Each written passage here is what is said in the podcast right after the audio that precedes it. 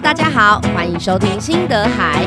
暖暖的心得是小雨滴，大大的心得是小河流，汇集各种奇思与妙想，我们一起打造心得海。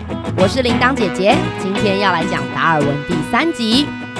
不过这一集我准备的内容，准备完以后发现有一点长，所以也有可能会切成两集啦。那能听到这一集，要感谢前阵子赞助心得的小朋友，是第十一次的 YouTube 直播回复哦。那如果你好奇其他人的心得，也欢迎到放星球 YouTube 频道看看，连结会放在文字资讯栏哦。上一集啊，我们最后讲到达尔文跟费兹罗大吵了一架，对吗？那接下来他们的友情会不会修复呢？嗯，跟你们说，达尔文和费兹罗啊，他们的感情越来越不好了。为什么呢？还记得吧？费兹罗船长他除了画地图的任务以外，另外他还想找到什么的证据呢？对，圣经里诺亚方舟的证据。那达尔文也的确找到证据喽。可是啊，达尔文找到的证据却是让达尔文自己觉得诺亚方舟这个故事到底是真的还是假的呢？哇，诶，他们两个原本都觉得圣经里面讲的一定都是真的，千真万确没有错，居然会让他自己的信念都产生动摇。他找到的证据到底是什么呢？好，那我们要开始今天的主要内容喽。上集我们有提到，达尔文在巴西里约热内卢那边停留了很久的时候，哇，那一段时间他真的超开心的，因为他可以每天到雨林里面去冒险，然后去观察，去找很多的资料，而且还不用上船。那不用上船，当然就不会有那个问题，晕船没有错。可是呢，接下来又要上船了。因为后面的人都有留着他的笔记，那你知道那个笔记很可爱。他之前在陆地上的笔记都洋洋洒洒记了一大堆，可是他上船以后的笔记内容变得超级少。例如有其中一天，一八三二年七月六号的笔记就只写了几个字，他写什么呢？老是在晕船，飞鱼，海豚。哈哈哈哈，你可以想象吗？他已经晕船晕到哦，只能把他看到的东西就这样写下来，没有办法再写任何东西了。我觉得他当时一定哇，已经隔了半年没有上船，然后再上船又重新体会晕船的痛苦，哇，好辛苦哦！一直到一八三五年他回家之前写给他们家人的信，还是一样写说：“我依然在晕船。” 可是你们有没有注意到？他还是有看到飞鱼跟海豚哦，因为呢，他是除非晕倒到不行，要不然他一定会到船上的甲板，拿着望远镜去看生物，不管是看海豚、飞鱼、看鸟类。他在这里呢，发现一件事情，我也觉得很惊奇耶，因为平常我们在台湾其实不会发现这件事情。你们有听过候鸟吗？例如呢，有一些鸟，它住在比较北边的地方，很冷。那到了冬天，因为太冷了，它们就会飞飞飞飞到南方过冬。那等到过完冬了以后，它们会再飞飞飞飞回去北边，可能在那边生小孩。那也有一些是在南方生完小孩，然后就飞回去的。世界上啊，有很多的鸟类都有这种迁徙的本能哦。而且达尔文发现，这是真的是一个本能呢。你本来就有的能力，你不需要经过思考，不需要经过学习，就是有这样子的能力哦。他们明明就没有 Google Map，也没有人教过他们，但是他们就是知道要怎么样从遥远的南方几百公里外的地方飞回去自己的家乡。而且那个本能有多么强烈，你们知道吗？就是时间到了，他就必须要做这件事情。就算他的小孩还没有长大，还不会飞，他们甚至哦会丢下小孩，就这样飞回去。这真的很神奇耶！好像有蛮多科学家在研究鸟类的这种迁徙本能。达尔文还有听别人说过，像鹅啊，鹅也有迁徙的本能。那你如果把它的翅膀一部分剪掉，让它没有办法飞呢？它还会迁徙吗？会，他用走的也要迁徙，但他可能走不到啦。说到鸟，我们这一次去加拉巴哥啊，是船宿，就是我们包了一艘船，那这个船上有房间，也可以潜水，我们就是直接住在船上。白天潜水完休息的时候，旁边一堆鸟和我们一起飞，最酷的就是军舰鸟，那是世界上最快的鸟之一哦。还有很多尖鸟啊、燕鸥啊，而且这些鸟真的不怕人。平常我们在台湾，你也会搭船，可能会看到一些海鸥，但是一定都飞得超远的，根本不会想接近人类。在加拉巴哥那里的鸟呢，就这样飞在你旁边，你可以在船上就跟鸟自拍哦，大概两个手臂你就可以碰到军舰鸟这么近的程度。如果这些鸟飞累了怎么办？直接停在我们的船上休息，搭便船，超级可爱的。好，但是我当时就想到，露露姐姐千万绝对不能去，她 超级害怕鸟类，任何鸟类都害怕。那达尔文呢？虽然晕船还是撑下来了，不过你们有没有好奇啊？有没有其他人是受不了这个航海行程的呢？其实有哦。原本船上是有一个船医，就是船上的医生，他已经受不了了，他再也不想上去了。呃，应该他也晕船晕得很痛苦吧？可是在这里，达尔文居然写到说：“哦，我们船上有一个医生受不了，他要走了，他要回家。但是他走了以后，我们也不算损失啦。”，哎，怎么会这样讲啊？明明医生很重要，诶。看来这个医生真的很不受欢迎，因为没有人觉得医生离开很可惜。我真的超级好奇，医生做了什么事情？像这时候我就很喜欢想象他到底做了哪些讨人厌的事情，才让大家都觉得医生离开就离开。你们呢？你们觉得医生做了哪些事情啊？那船上当然不能没有医生啊，还好医生是有助手的，他的助手啊叫做白诺。所以后来白诺啊就变成船上的船医哦，而且呢，白诺在这之前啊，因为很喜欢博物学，早就已经是达尔文的好朋友了。像达尔文跟船长费兹罗之前吵架的时候，他都是去找白诺吐苦水。那白诺也会帮他很多，就是帮他缓解很多晕船的症状。然后只要船上不需要医生的时候，他都会陪达尔文一起上岸。再加上白诺对火地岛的人也是很好，很平等。不会觉得他们是从比较偏远的地方来就瞧不起他们，所以巴顿呢也很喜欢白诺。离开巴西以后，他们的船呢继续往南航行，就是往南极那个方向哦。所以天气会越来越怎么样？对，往南极天气是越来越凉，衣服越穿越厚。这一趟航海啊，就航行的比较久。在航海的过程中，每个礼拜天，费兹罗船长都会把大家找来。然后讲述很多圣经里面的道理啊，圣经里面的故事给大家听。他真的很虔诚，他相信圣经里面讲的都是最正确的。我们上一集有讲到诺亚方舟的故事，我相信应该也很多人都听过。那你们知道创世纪的故事吗？我真的有去翻圣经，还有去问基督教的朋友，就是圣经里面的第一章节就是在讲创世纪。这个故事是在讲啊，世界上所有的动物，不管是陆地走的、水里游的、树上爬的、天空飞的，大到像鲸鱼，小到像蚊子，全部都是谁创造的呢？就是神创造的。人类啊，就是神用自己的样子创造出来的，然后放在这个地球上，放在世界上，要让人类来管理这千千万万种动物。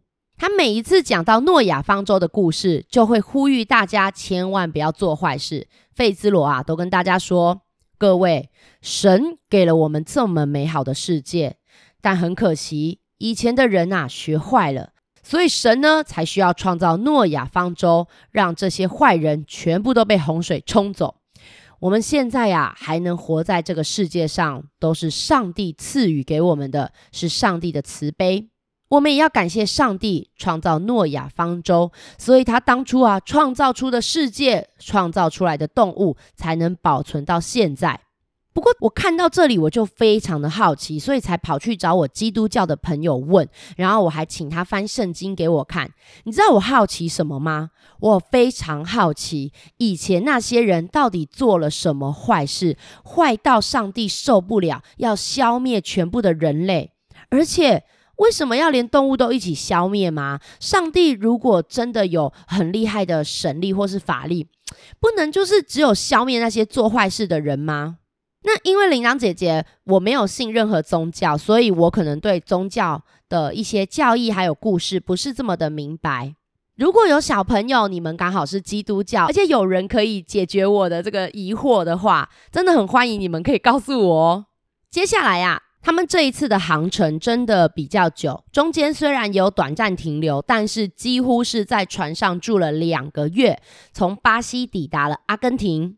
那在这个时候呢，费兹罗又要开始测量帕塔哥尼亚这里的海岸线，要去画这里的地图。那达尔文就可以继续回到陆地上面了。那在这里呢，达尔文进入了一个叫蓬巴草原的地方采集。这里跟巴西的雨林差超级多的。巴西雨林呢，非常的丰富，各种植物、各种动物、各种昆虫都有，而且五彩缤纷的。蓬巴草原这里啊，就非常的荒凉，就看起来都差不多，就是草原嘛那样子。那树也看起来差不多，那你也没有办法看到各式各样的动物在草原上面，因为草原真的很难躲起来啊，所以动物一定都会在比较隐秘的地方。那这里的海呢，也是哦，几乎没有人来过的意思。你随便撒个网到海里，就是捞到一堆的鱼。其实以前的动物真的很多很多诶，对不对？像铃铛姐姐去加拉巴哥的时候，我也是会看到一大堆的鱼，而且那边的鱼多到像怎么样呢？你们有没有看过？尤其台北的小朋友应该看过捷运人挤人的样子吧？那里的鱼就是这么挤。跟台湾的鱼完全不一样啊！那你们觉得为什么台湾的鱼会变少呢？这个也欢迎你们就是写信来跟我说，或是写在评论区告诉我哦。但是阿根廷这边啊，嗯，我我在看书的时候，我觉得阿根廷这里的治安应该是比较差一点，所以那里有很多的军队。这里的危险啊，不是来自于动物，是来自于这里的人类。阿根廷这边的原住民叫做高卓人，那高卓人呢，有分两种。有一种高卓人，他们认同阿根廷的政府，然后愿意就是当阿根廷的人民，所以呢就会去那边当军队。可是也有一些高卓人呢，他就觉得说，我就是高卓人，我才不想听你们阿根廷人的命令。遇到这一种高卓人呢，就蛮危险的哦。他会觉得你是外来者，可能会攻击你，可能会有敌意。所以达尔文呢，要进入蓬巴草原采集的时候，他也必须要雇佣这里的高卓人来当他的向导，然后来当他的护卫。他也要重新学习在这种荒凉的草原，嗯，要怎么狩猎呀？因为这个跟森林里面的狩猎方式是很不一样的。说到狩猎方式，有其中一段我真的觉得太奇妙了，怎么会有这种打猎方式？好，一般我们想象中，如果你要抓一只大型的动物，例如说像你要抓一只马或是鹿，那你是不是也要骑着马去追它，甚至要拿猎枪射杀它？通常都是这个样子嘛。那你们有听过羊驼这种动物吗？就长得毛茸茸的，很可爱，长得有点像马，又有点像羊，又有人叫它骆马。在那里要怎么捕捉羊驼来吃呢？首先你要做的第一件事情是躺在地上，没有错，躺在地上。然后呢，把你的两只脚往天空踢踢踢踢踢，不停的踢，到底在干嘛呢？因为呢，羊驼在那里很少看到人类，然后他们就不懂这是什么东西，又非常的有好奇心，就会这样子哒哒哒哒的跑过来，看看到底是什么东西呢？它只要一靠近你，你就嘣一声就抓到羊驼了。我那时候看到这一段打猎方式，真的是也太特别了。当然啦，还有他们还是有其他的狩猎方式，这个就等下下一集再跟你们说喽。在蓬巴草原这里啊，他所采集到的东西就跟巴西雨林完全不一样。他在这里专门挖东西，挖什么呢？挖化石。而且你知道吗？当时几乎没有人来过这边，所以从来没有人来这里研究挖过化石。哇，达尔文那时候真是挖到如痴如醉，他挖到超多古生物化石的。那些跟着他的高佐人啊，都觉得他超怪。因为每一次呢，达尔文就是要带着他们出去工作的时候，都带着枪啊，还有锤子。然后一开始这些高卓人士兵都觉得说：“哇，诶，这个人感觉好凶哦，出去外面工作带着枪跟锤子，他是要做什么坏事啊？”结果跟着他过去，发现他到处在挖地板，而且挖到一些骨头，挖到一些石头，就那边很开心，就跟他在小猎犬号一开始被大家以为是怪咖一样，对吧？好，那因为有一些小朋友年纪比较小，可能还不知道什么是化石，我还是解释一下哦。化石呢，就是在很久以前，有些动物死掉了以后，那被埋在土里面，那肉体呢一定会腐烂，可是骨头不会哦。这些骨头啊，埋在土里面，有时候会经过一些高压高温的压制，就变得像石头一样，所以我们会叫它化石。那为什么要去挖化石呢？之前在巴西雨林，它都是研究真正的动物，现在的动物，为什么来到这里要开始挖化石呢？因为啊，会变成化石，代表它是远古时代的动物。达尔文原本心里想着说：“哇，这里有好多的化石，我可以把它们挖出来。”看看以前的动物是不是长得跟现在的动物一样？如果几千万年前的动物就长得跟现在一样，那就代表神真的用诺亚方舟保留了这些动物的样子。诶，我就可以证明创世纪，也可以证明诺亚方舟了。好，赶快来挖。可是啊，达尔文挖出来的石头都是非常大的骨头，跟现在动物的骨头大小差非常的多，差异非常的大。而且还有很多是根本没有看过的动物。不过哦，这些没看过的动物和现在的动物又长得有一点像。例如，你们有没有看过球鱼这种动物？球鱼就是有一点点像台湾的穿山甲，它不是台湾的动物啦，所以在台湾你们肯定看不到，也许去动物园看得到。现在的球鱼呢，大小大概是像小型犬米格鲁这么大吧，大概再比米格鲁小一点点。可是达尔文挖出来的球鱼哦，像什么一样呢？快要像汽车一样大，超巨大的球鱼诶。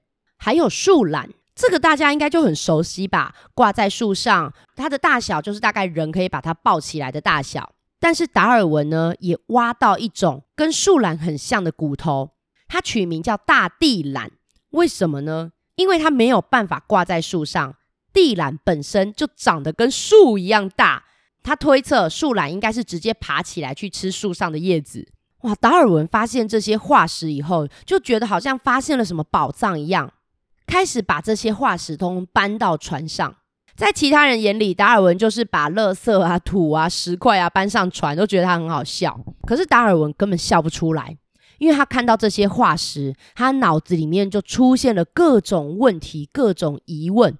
达尔文心里就在想说：这些动物都这么大，这么强壮，他们当初是怎么死的呢？为什么没有活下来呢？他们一定就是死光光了。所以，我们现在的世界上完全没有办法看到这些动物。但为什么他们没有存活下来？明明就有一些跟他们很像的动物都活下来啦。你看，像小球鱼活下来了，还有树懒也活下来了。那大地懒怎么活不下来呢？明明就比树懒更强壮啊！而且圣经里怎么没有讲到这些动物呢？好像大家都没有看过一样。诺亚方舟没有把他们送上去吗？诺亚方舟明明就说把所有的动物一公一母都送上船了啊！难道动物不是长得像原本的样子吗？难道这些动物是会因为环境、天候演变出？不同的样子，他们会变化吗？如果现在的世界适合它生存，它就可以活下来；那不适合的话，这种动物就会全部消失，就绝种了。怎么办？这个世界到底是不是神创造出来的？真的是一个礼拜就创造出这些东西吗？诺亚方舟到底是不是真的？以前到底有没有大洪水呢？如果你们发现了这些问题，会不会很想找人讨论呢？当然会呀。那你们觉得达尔文在船上可以跟谁讨论这些问题？不太可能跟水手啊，或是火地岛人啊。当然就是跟船长费兹罗或是医生白诺。那他跟费兹罗讨论这些事情的时候，经常都会讨论到吵架，因为费兹罗想不想接受这些事情？不想。如果接受了这些事情，就代表圣经里面讲的是真的还是假的？对呀，就代表圣经里面讲的可能不是真的耶。达尔文也不是真的想要吵架，因为达尔文自己也是基督教徒，他也很挣扎。他就有一次问费兹罗说：“费兹罗，你看我找到这么多化石，都是很久很久以前的动物，可是现在他们都不见了。”如果真的有诺亚方舟，他们应该也要保存下来啊？为什么他们没有在这里呢？诺亚方舟是真的吗？费兹罗怎么解释呢？费兹罗说，达尔文，你别忘了，神那时候也没有让所有的人类都上船，因为有一些人呐、是有罪恶的人类，呃，动动物也有可能啊，这些动物啊，可能也是一些不好的动物，才没有被纳入方舟。达尔文又继续问费兹罗，我还发现一件事情，我在找化石的时候，发现有一些地层，它里面有贝壳，明明明明明它现在是陆地，怎么会有贝壳呢？我在想。这些陆地会不会好几千万年以前都在海底？可是，如果这些陆地以前在海底，那大洪水根本就不可能淹死人啊！所以我在想，这些陆地会不会也都有变化？以前的陆地跟现在的陆地形状有可能根本不一样。所以，我们现在住的其实不是神一开始就创造出来的世界，它可能是一直有在变化的。诶，费兹罗，你你觉得呢？这种时候呢，费兹罗又会生气。地层里面有贝壳，这就是大洪水的证据啊！我觉得陆地不可能隆起，动物也不可能有变化。神是完美的，他创造出来的东西怎么可能会再经过演变呢？你看到了贝壳层，我认为这才是大洪水的证据。这代表神啊曾经降下大洪水，才让贝壳都冲到陆地上来。你不要再跟我讲了啦！总之啊，我相信圣经是正确的。哇，小朋友，费兹罗跟达尔文这样经常争论之下，你们觉得感情是会越来越好，还是越来越差呢？对，因为呢，费兹罗一直到最后，他都不想承认圣经可能有写错，或是圣经写的东西可能不是真的。但达尔文啊，越是研究，越是调查，越是找出这些化石，他就越是怀疑。圣经讲的不是事实。好，那这一集就讲到这边。因为我发现呢，我再继续把火地群岛的故事讲下去的话，我在这一集大概要讲一个小时吧，有点太可怕了。所以呢，火地群岛的故事就下一集再来听喽。哇，这是我觉得最精彩的一部分了。那关于这些古生物啊。其实铃铛姐姐会建议你们可以去找很多的书来看，因为这些古生物的样子，哇，我真的觉得我好希望他们还存在于这个世界上哦，超酷的诶。那我印象最深刻是我以前有看过一本漫画，它叫做《逃离伊甸园》。这个故事是在讲一群国中生，然后他们毕业旅行要回去日本的时候，飞机发生意外，他们就掉到一个无人岛上。结果这个无人岛上有超级多已经绝种的动物哦，超酷的，然后都是这些古生物。我认识最多古生物应该是在这本漫画里面。好，不过呢，这个漫画呢会比较建议是中高年级以上的小朋友再来看，因为呢里面最可怕的都不是这些生物，是里面的一些人性。哎，你们也知道，这世界上就是会有好人，会有坏人，那有时候会有一些人的。想法是比较邪恶的，然后会伤害别人的。我真的记得那时候看这部漫画的时候，觉得哇，但真的是不错啦。中高年级的小朋友可以找来看看，他可以认识到蛮多不同的古生物。那当然呢，如果你纯粹想认识古生物，没有想要看漫画或是看故事的话，那你也可以去找很多的百科全书来看哦。好，那这一集呢，我要来念评论区的留言，哈哈，我跟你们说，真的是还好，我最近这几集更新的很快，所以我现在就没有累积很多评论，我可以悠悠哉哉的念完。首先，这边有一位叫小姨的小朋友，他说呢，已经留第二次一样的内容了，然后我第一次没有念到，哈哈，但是真的，对，我有说了，有时候会跳来跳去。因为我们评论区哦，它真的很奇怪。例如我上一次是念到五月二十三，可是我这一次去看的时候，五月二十三前面又跑出五月二十五，我真的就是不懂它这个日期是怎么排序的，然后什么时候会露出来。所以如果没有念到你的，就请你像小姨一样，你可以再跟我们说一下，我们绝对不是故意跳过的哦。好，小姨的留言是有一个有趣的广告是假说，你看他在喝桂格氧气人参。乙说：“嗯，我却是在跪着放弃人生。”哈哈哈哎，这广告我看过，真的是蛮好笑的。然后还送了我一堆食物，最后藏了一只独角兽。哎，其实，在你没有讲之前，我真的没有发现哦，是个小巧思呢。再来是张雨欣、张雨翔说：“你好厉害，可以讲这么多故事，会累也可以休息，不用讲很多故事，爱你哦。”然后送我各种不同颜色的爱心。放心啊，铃铛姐姐好超会休息的，只是我的休息不是在家里面睡觉或是看剧看电视，我的休息就是出去外面运动，出去外面玩，这对我来说就是一种休息。再来是超梦哦，超梦有跟我分享，我上一集有问到说有没有你觉得很痛苦，但是为了喜欢的事情还是会继续练下去。超梦说我有，我在弹钢琴的时候就会觉得很难，但是我还是会继续弹下去，这真的很棒诶，因为像我小时候也有练过一阵子钢琴，但是我就我就发现我比较没有那么有耐心。那可能也就代表我不是这么的喜欢钢琴，所以我才没有办法忍受弹钢琴的痛苦。超梦还有去小鱼姐姐的野餐故事会，送了我们一大堆食物，而且他说，既然铃铛姐姐不挑食，那每一种食物都给我吃哦。谢谢你啦，超梦。还有小童说爱你，欧丽说我也不会数学。哎呦，我们不会全部都不会啦，至少加减乘除基本的还是会啊，对不对？那真的很难很难的数学，我们可以交给数学家去研究。世界上人口这么多，我觉得只要每个人呐、啊，至少找出一个你很擅长的事情，而且可以帮助到别人，我觉得那就很棒了。所以数学不擅长，我觉得真的也没有关系。哦，这边有一个福。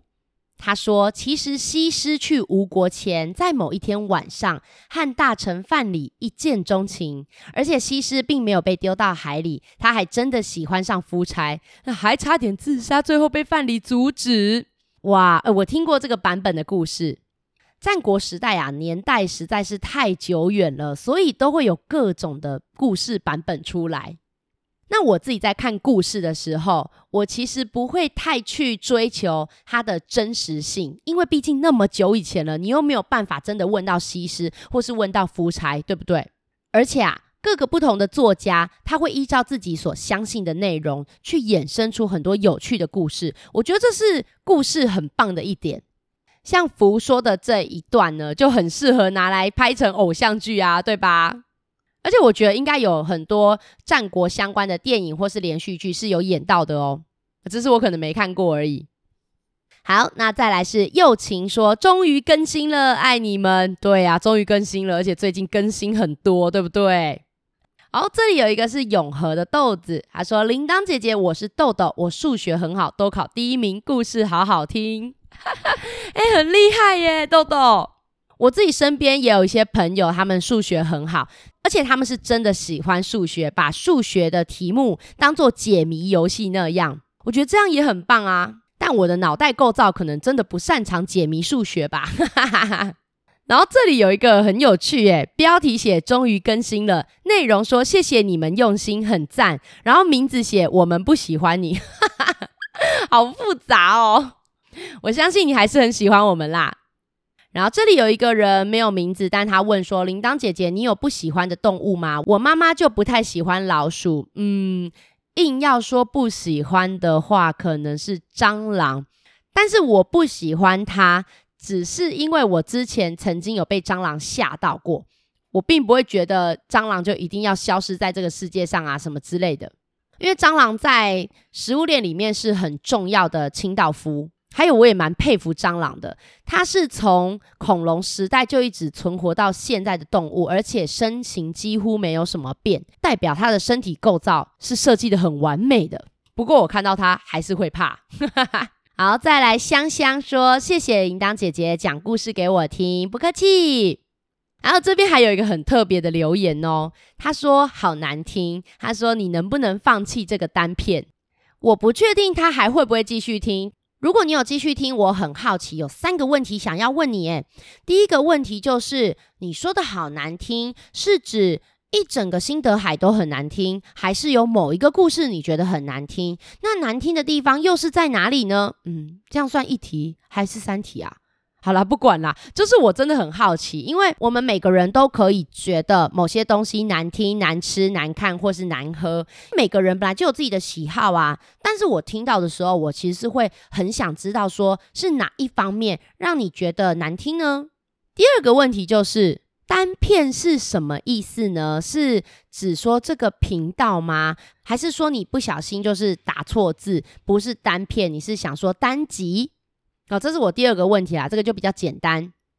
第三个问题，嗯，第三个其实不算是问题啦，因为像我自己，如果看到一些很难看的东西，或是我不喜欢吃的东西，那我可能就是下次不会再去吃，或是我下次就不会再去看。例如说，我之前有看过一些嗯偶像剧啊、连续剧，那我看了前面一两集以后，我发现我不喜欢看，我就不会再继续看三四五六七八。因为我会觉得就浪费时间嘛，我不喜欢啊。那像你如果觉得好难听，你会继续听吗？然后像你愿意留言告诉我说好难听，会是比较希望我改善呢，还是就只是单纯想告诉我？因为我自己如果遇到难听的东西，我通常就不会再继续听，但是不会去留言。我觉得你这很很很可爱耶，你还愿意留言告诉我好难听，谢谢你。最后要跟彩提还有阿斌说声恭喜！上次在台东见面的时候，你们说要去参加说故事比赛，哇！我有听说你们两个都晋级复赛，而且拿到奖状了哟，太棒了！恭喜恭喜你们！我觉得啊，只要有参加说故事比赛这件事情，不管有没有得奖，其实都很棒，因为光是要站在台上讲故事给大家听，那就要很有勇气了。那如果你有去参加说故事比赛，但是没有晋级，要很难过吗？其实没有关系，因为铃铛姐姐也从来没有在说故事比赛得奖过哦。然后像我很喜欢画画，可是我参加所有画画比赛也从来都没有得奖过哦。但是我们还是可以喜欢说故事，还是可以喜欢画画。而且我发现我每次去参加这些比赛，那要很认真、很努力准备。只要有认真努力准备过，这件事情就一定会进步。这样我觉得就是参加比赛很棒的收获喽。不管你有没有得到奖，我觉得有去参加比赛、有认真努力的小朋友都很棒。那彩提跟阿斌，恭喜你们喽！好啦，那这一集就到这边啦。哦，我我跟你们说，下一集就真的要集满二十个心得才能解锁咯，因为我发现我已经都还完你们了耶。不过放心啦，下一集其实我已经累积大概十份心得了，只要再十份心得就可以解锁下一集喽。另外也提醒大家，并没有说一定要达尔文的心得，也没有规定要我问的问题。你如果有其他的问题、其他的想法，这也都算是你的心得哦。如果有之前画的、写好的，也可以传来给我，因为集满二十个才可以听到第四集哦。那这一集我比较想收到的心得呢，是我很好奇，小朋友你们有没有去过任何的博物馆啊？看过史前时代的化石或是古生物这类的？像我知道台湾就有很多博物馆都有哦，台东也有，然后台北那边也有，那台中也有一个博物馆。那如果你们有去过有趣的博物馆，欢迎跟我分享哦，这样子我有机会的时候也都可以去看看。还有你们去这些博物馆的时候，看到这些令人惊讶的古生物，给你怎么样的想法跟感觉呢？欢迎跟我分享哦。第二个问题啊，就是你们有没有曾经啊，像达尔文一样，觉得某一件是真理的事情，后来发现可能是假的，让你很惊讶？你看，就像达尔文遇到的，那古时候也有很多人觉得地球是平的，后来发现地球是圆的，也有好多人都不相信。诶，你们有遇过这样的事情吗？例如，你们一直觉得某个人他是超级大好人，结果有一天发现 他怎么做了一件坏事，或是做了一件你不喜欢的事，然后让你觉得很惊讶。这种小小的也可以哦，不一定要像达尔文那种发现很巨大的真理。生活中的事情也可以的。诶，第三个问题，当你发现事情跟你原本认知的不一样，你会像达尔文一样去找更多更多的证据，找出真相，还是用其他的方式呢？嗯，例如像费兹罗的话，他其实就不太想面对这个真相，他会想用别的方式来解释圣经的真理。那当然，也有一些人可能会觉得很痛苦，就直接逃避，暂时不想面对这些事情。其实都没有关系耶，我觉得逃避有的时候也是很有用的哦，因为我们每一个人的心灵强度都不一样啊。有时候遇到一些太震惊的事情，让你觉得很难以置信、很悲伤、很痛苦的时候，还要去找出证据，那真的是更痛苦、更残忍。所以这种时候啊，我们可以先逃避，让自己的心情恢复一点，比较没有那么难过了以后，再去看你想要怎么面对这件事情，也是可以的哦。以上的问题呢，我会整理在文字资讯栏，你们也可以找自己的爸爸妈妈聊聊看哦。因为啊，小朋友的生活经验可能还比较少嘛，可是像上面这些问题，爸爸妈妈可能也有很多自己的故事哦。你们还可以去问问看爸爸妈妈有没有遇过哦。如果有任何想法心得，都欢迎分享给我。任何方式、任何创作形态都可以，经由 Line、FB、Email 传给我都可以哦。啊，但是请记得告诉我，希望我怎么称呼你，还有你的作品、声音、长相可以曝光吗？不愿意的话，我就会单纯用讲的，不会让节目上的人听到，或是镜头前面的人看到哦。啊，因为我回复的方式有可能会是直接传影片，有可能会是直播，有可能会在节目上回复你，不太一定，因为我最近时间实在太说不准了。但是无论如何，我都一定会找时间把大家的心得看过，而且回复的。最后，短短的心得是小雨滴，大大的心得是小河流。需要有人赞助心得，分享各种奇思妙想，心得海才不会干枯啊！只要搜集至少二十个心得，就会有下一集心得海喽。如果你喜欢这个节目，请帮我分享出去，或留下评论，让其他人知道。最后，本节目有开放小额赞助，如果你认同我的理念，也欢迎抖内请我吃块鸡胸肉，让我有更多体力制作节目哦。